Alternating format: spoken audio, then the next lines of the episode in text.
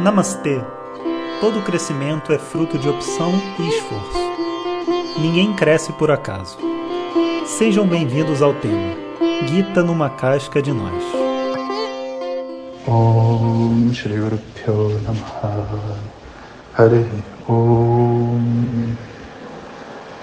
Bom dia pessoal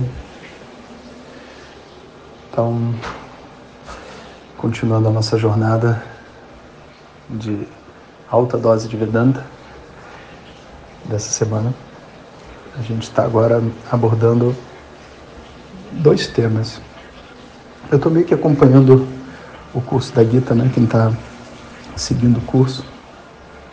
E assim também quem não está pode receber um pouco, né? Do que está acontecendo lá. É...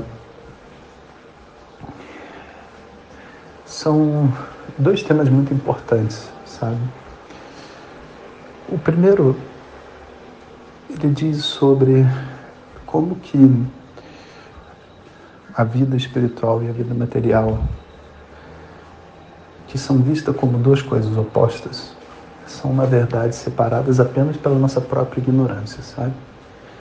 Porque para que seguir uma vida espiritual e para que seguir uma vida material? Vamos analisar isso, né? Qual que é a minha proposta de seguir uma vida espiritual ou material? As duas coisas têm cada um o seu objetivo. E o objetivo de uma vida material, obviamente, é viver em paz e feliz através dos objetos do mundo e das experiências. E a proposta de uma vida espiritual é atingir a mesma paz a mesma felicidade através de algum tipo de evolução, maturidade, crescimento, conhecimento que se associa à espiritualidade.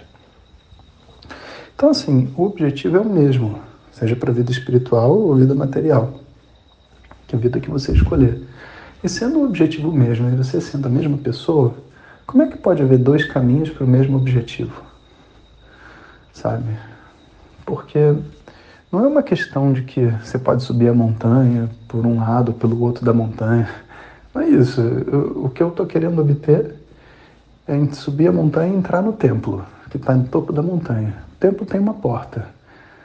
Se o templo só tem uma porta, se você, o que você quer é viver em paz e viver feliz, então, se a porta é única, então você não tem opção, né? Eu não posso falar que eu quero viver em paz e feliz e que tanto faz viver uma vida espiritual uma vida material. A questão é entender: será que a vida material, a vida voltada para os ganhos, para as experiências, ela tem realmente capacidade de me fazer feliz? Porque se tiver, é uma opção. Se ela não tiver, ela só existe como opção devido a uma ignorância. A ignorância faz com que a gente veja uma opção onde não há opção. E quando a gente pensa numa vida espiritual, né, se eu tiver transformado a minha busca espiritual em mais um conjunto de buscas por experiências, e em vez de ser experiências mundanas, agora são experiências do mundo espiritual, ou seja, eu agora não converso mais com meus amigos antigos, agora são só meus novos amigos.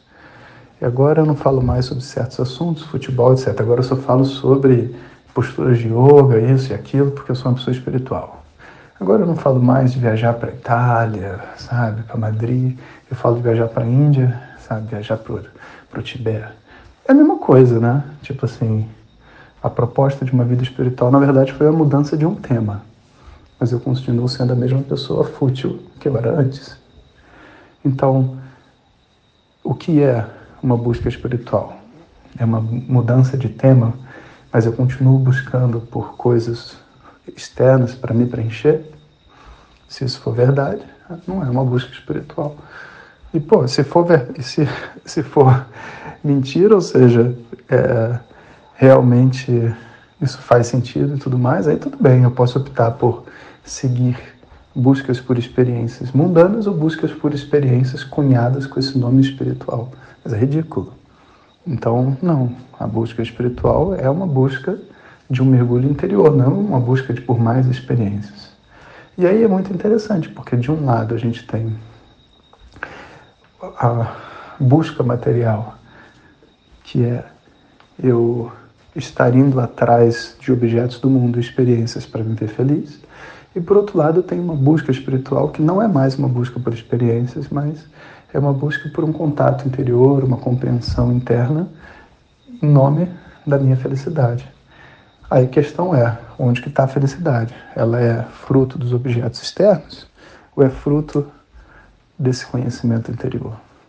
Quanto mais clareza a pessoa tem que a felicidade é fruto do autoconhecimento, mais ela está numa busca espiritual. E quanto menos clareza tiver, mais ela vai estar numa busca material. Mesmo que ela more num ashram no Tibete. Se ela não tiver clareza, ela vai estar no ashram no Tibete buscando por experiências transcendentais né, e coisas incríveis para poder contar para as amigas, tirando foto no Instagram e, no fundo, vivendo a mesma vida material que ela teria vivendo no Brasil, sabe? E se ela tiver clareza, ela pode morar no meio de Copacabana, na confusão, sabe? E tudo mais, e tá dentro do quartinho dela, estudando, fazendo meditação e vivendo uma vida em paz no meio da confusão. Então, assim, é, chegou uma hora, sabe, dentro dessa história, que a gente precisa realmente adquirir uma certa maturidade, sabe? E assim, com todo carinho, né? Eu sei que é doloroso enfrentar as nossas ignorâncias, enfrentar as nossas limitações, saber que a gente muitas vezes, em nome da espiritualidade, vive fantasias, sabe? Mas a verdade seja dita, né? A gente precisa conhecer a verdade. A verdade é que a espiritualidade tem que estar onde você estiver. Ela não pode estar, sabe, numa fantasia, num ideal do outro lado do mundo, sabe, em coisas que nunca vão acontecer, ou vivendo uma experiência assim espiritual capitalista, né? Sabe, de uma viagem no mundo espiritual, de novas experiências e divertimentos. Isso não é espiritualidade. Esse primeiro tópico, né, tem que ficar muito claro. O segundo tópico é uma compreensão mais profunda do que se chama de yoga dentro da tradição védica. Por mais que yoga esteja consagrado como asanas, né, um conjunto de práticas e disciplinas que levam uma pessoa é, ali a uma flexibilidade, a um bem-estar físico e etc. Isso não é yoga, sabe? Isso é só um exercício chamado asana, que traz esses benefícios sem dúvida, mas que o yoga que a gente está buscando, na verdade, é, o Senhor Krishna na Gita fala assim, Tam Vidyat Yoga Sanyoga. Yoga Viyoga é, Tam Vidyat Durka Samyoga. É, é, Tam Vidyat Durka Samyoga Viyoga. Assim, o que, que a gente está chamando de yoga, na verdade, é o viyoga, a desunião, não a união. A desunião, o quê? De Durga Samyoga, da nossa conexão com o sofrimento, com a pessoa sofrida e dolorida que a gente carrega dentro de nós, o sobrevivente, sabe? Aquela pessoa raivosa. A gente tentando tirar de dentro de nós essa pessoa, quando a gente tira essa pessoa, essa pessoa fraca, carente, pobre, né? no pior dos sentidos. Quando a gente elimina essa pessoa, a gente está fazendo yoga. A gente costuma falar que yoga é união. Yoga não é união. Está escrito na Gita, yoga é desunião. É a desunião com a pessoa que você não quer ser. E essa pessoa é muito difícil de sair. Né? Então, espiritualmente falando, se você é, conta só com seu, suas experiências do mundo material para ganhar, vamos dizer assim, passar pelo processo de transformação que o yoga, uma vida de yoga exige, leva muito tempo e a pessoa cresce muito pouco. Então existem certas disciplinas que são feitas, meditações, exercícios e tudo mais, para levar a pessoa lá. Entretanto, o que eu até assim, com muita dor, sabe, sou obrigado a dizer, é que isso é algo muito raro. É muito raro.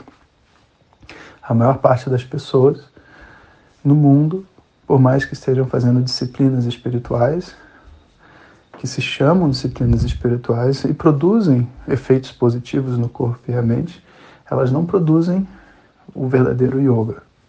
Porque esse domínio sobre a mente não está na disciplina em si, sabe? Não está em esticar as, as pernas, não está em, em relaxar a mente para meditar, não está aí, sabe? A verdadeira disciplina está nesse diálogo interno que acontece por detrás de todas essas atividades. Uma espécie de uma de um contato, sabe? De uma conexão com todas as, as partes que compõem essa personalidade. E essa ciência de conexão interna, essa ciência de contato interno, é de verdade o que é o yoga. Então, infelizmente, esse yoga tradicional, ele não é praticado na maioria dos lugares. A gente só faz posturas físicas e coisas desse tipo. E é uma tristeza, né? Porque a gente é tão dedicado assim e tem. Eu, eu, eu me coloco assim, né? Estou me colocando minha sensação mesmo. Tanto que eu já pedalei na minha vida em busca desses conhecimentos e só fui descobri-los depois de muito tempo, sabe? Coisas simples, como meditar, sabe? Como que a maioria das pessoas nem sabe o que é meditar. Ano passado a gente fez aquele curso, 90% das pessoas saíam do curso falando, cara, eu nunca tinha meditado na minha vida. E olha que eu já medito há não sei quanto tempo melhor. Eu achava que meditava, mas só fazia exercício de relaxamento, sabe? Como se eu pudesse pegar o Headspace aí, ou qualquer um desses aplicativos, ligar uma mulher falando que a vida é bonita e isso é meditação. Sem entender o que é meditação, sabe? Um contato mais profundo com o divino e com o seu inconsciente que a gente nunca imagina nem que seja possível ser, feito, sabe? Então, assim, é, a verdade é o que todo esse processo, sabe, de vamos botar assim, de harmonização desse personagem, da evolução, sabe, dessa pessoa que está aqui, é uma coisa muito rara, muito difícil de ser feita. E a gente precisa meio que encarar, sabe, as limitações que a sociedade tem e como é difícil encontrar pessoas que realmente são capazes de nos guiar dentro dessas, dessas disciplinas. Sabe? Em qualquer lugar, até na Índia vai ser também raro. Não é, não é fácil de encontrar. Então, se você me permite uma metáfora, assim, pensa, pensa na, na dança ou no canto, que é uma coisa bem mais fácil de entender, sabe? Muitas pessoas podem cantar bem, você está entendendo? Ter uma voz bonita e cantar bem. Mas colocar a emoção dentro do canto, cantar com o coração realmente, que não é nenhuma questão da qualidade da sua voz, é uma questão técnica. Poucas pessoas conseguem fazer. E a maioria das pessoas que fazem, fazem por uma espécie assim de um dom, de um instinto, sabe? Imagina uma pessoa ser capaz de ensinar isso para outra, é muito raro. Na dança é a mesma coisa. Eu fiz dança durante muitos anos, até dei aulas dança de salão e tudo mais. E aí você, tipo assim, fazer duas palavras para cá, fazer todos os passinhos, etc., é realmente uma construção, é uma habilidade que você ganha. Agora, dançar não é fazer passinho. Dançar é uma conexão muito profunda entre você e a música, sabe? E essa conexão profunda que algumas pessoas têm, outras não têm. E são poucas as pessoas que têm. E imagina, né? Quando você descobre você descobre dançando e você descobre de uma maneira meio. É, sem nem saber como você descobriu, sabe?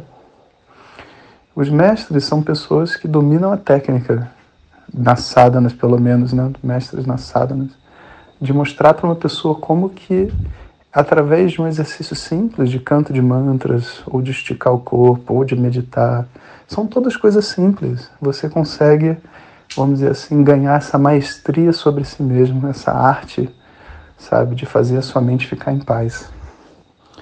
Esse, essa é uma verdade né, sobre esse mundo da tradição védica. O que a gente recebe aqui no Ocidente são as migalhas das migalhas das migalhas das migalhas de um conhecimento muito profundo que a gente nem sabe o que, o que é, sabe?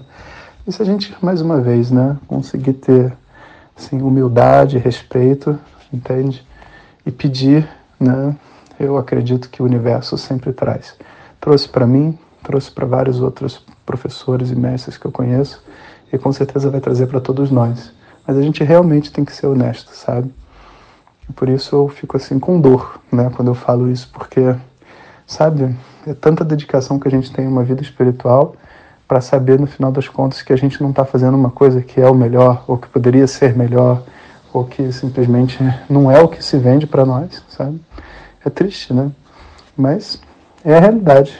E eu costumo pensar que é o que a gente podia receber naquele momento. Eu, eu deixo de ficar triste, porque a gente tem tanta ignorância também que às vezes é só o que a gente pode receber, o que as pessoas precisam naquele momento, sabe? E vai chegar uma hora, quando for a hora de cada um, que esses caminhos se abrem. Eu gosto de acreditar assim. E a gente pode então se dedicar mais profundamente a essas práticas. Bom, vamos nessa. Om Shanti Shanti Shanti. Muito obrigado e lembre-se, antes de compartilhar, certifique-se que a pessoa está a fim de crescer. Esse conhecimento não é bem recebido se ouvido no momento errado. Om Tat Sat.